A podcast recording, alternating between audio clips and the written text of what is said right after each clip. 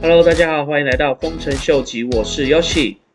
继昨天我们提到东加群岛想要效仿萨尔瓦多，准备将比特币纳入他们国家的法定货币之后，今天巴西政府官员也发出了声明，他们也正在朝拟研议如何将比特币纳入他们国家的法定货币之一。在他的声明当中，之后巴西的民众将可以用比特币来去购买房子、车子，甚至可以用在每天的一些食品消费上面。以他们的这个二点三零三法案。之后，比特币将会跟萨尔瓦多一样，正式纳入巴西的法定货币之一。除了巴西之外，这个位在东非的塔桑尼亚，他们的中央银行也宣布将会开始拟定准备有关加密货币的一些法案。虽然说在他们的声明当中，并没有指定说是否会将比特币纳入他们的法定货币之一，但是他们目前的倾向应该是将特定的一些加密货币纳入他们中央银行的系统里面。可以看得到，在萨尔瓦多之后，陆陆续续的有很多开发中的国家都开始深入的研究，或是草拟如何将加密货币纳入他们国家的法定货币之一。这样子的边际效应，估计还会感染更多的其他开发中国家。相信对整体加密货币跟比特币的价钱，绝对是会有一定的帮助。除了一些开发中国家的银行，美国第五大银行 U.S. Bank 也在今天声明。将开始提供 Bitcoin、Litecoin 还有 Bitcoin Cash 的保管服务。US Bank 他们提供了这个保管服务，主要是透过 NYDIG 来去提供客户有关加密货币托管的服务。从这个部分来看，再加上昨天 BOA 发布的研究报告，就可以了解现在各大银行其实都已经在争先恐后的进入到加密货币市场，无论是从托管的服务，或是直接投资一些相关的基金。等到今年年底有可能核准的 ETF 正式发行的时候，就会有大量的资金开始涌入加密货币市场。所以今年年底美国比特币的 ETF 的发行，将会是比特币这次的牛市最后的一个非常大的一个推进器。除此之外，今天 SEC 的局长 Gary Gensler 他在参议院的听证会里面也表明了跟议员提到，站在 SEC 的立场，他们并没有权利，也并不会禁止比特币的交易。同时，他也表示，这些参议员跟众议员将会是决定加密货币是否可以继续在美国运行下去最主要的决定人物。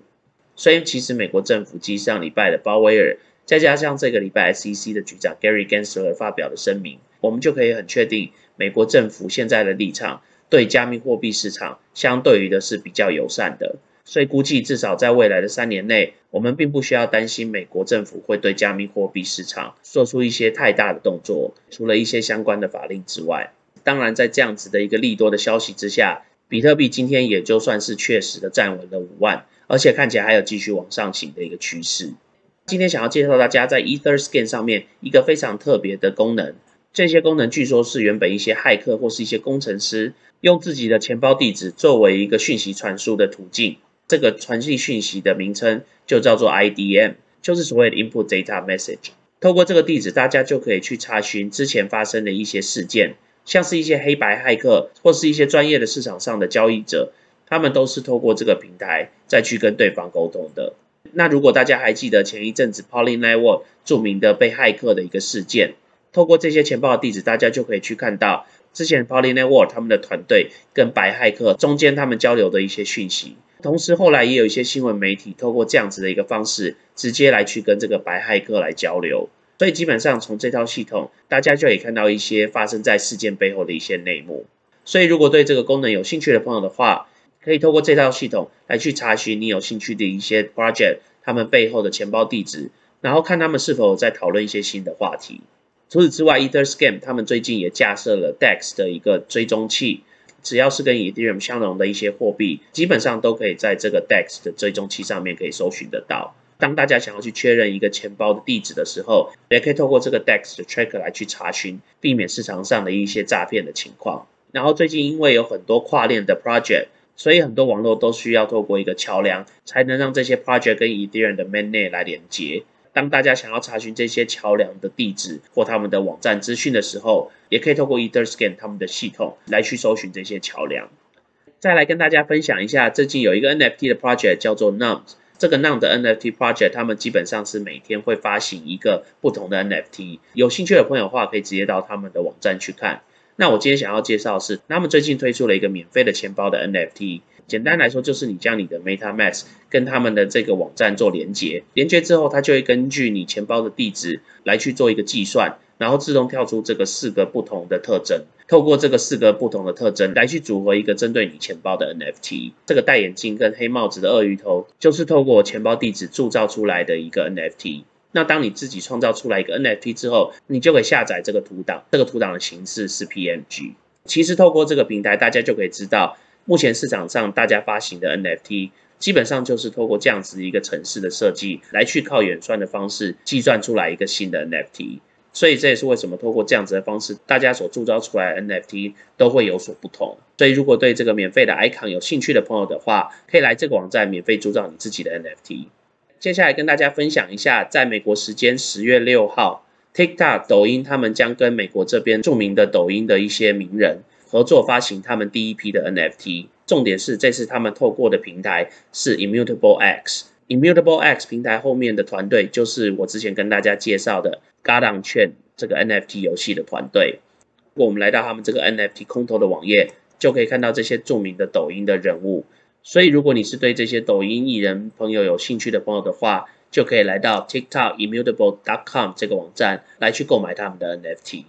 接着，今天出现了一个对 Chainlink 非常非常有利的一个消息。美国的联储在今天宣布，他们将正式的启用 ISO 二零零二二这个资讯的传输方式。在他们的声明里面可以看到，他们之所以会开始启用这个所谓的 ISO 二零零二二的资讯传输方式，主要是希望能将目前每三天传输一次的讯息，变成每天都可以传输的一个资料系统。那因为每天在各大银行中间。传输的资讯实在是太多，所以联邦政府希望能透过这套新的系统来去改善目前作业上的一个效率，同时也希望能防止洗钱的一个可能性。根据最新的一个资料显示，Swift 他们每天需要处理的银行资讯高达了四千一百万笔。在二零一八年的数据，那个时候每天的讯息量大概是三千一百万，那个时候每天传输的价值大概高达了三百个 B 点左右。所以如果按照每天现在是四千一百万的数据量的话，表示大概现在每天传输的价值应该大概就是在四百个 B 点左右。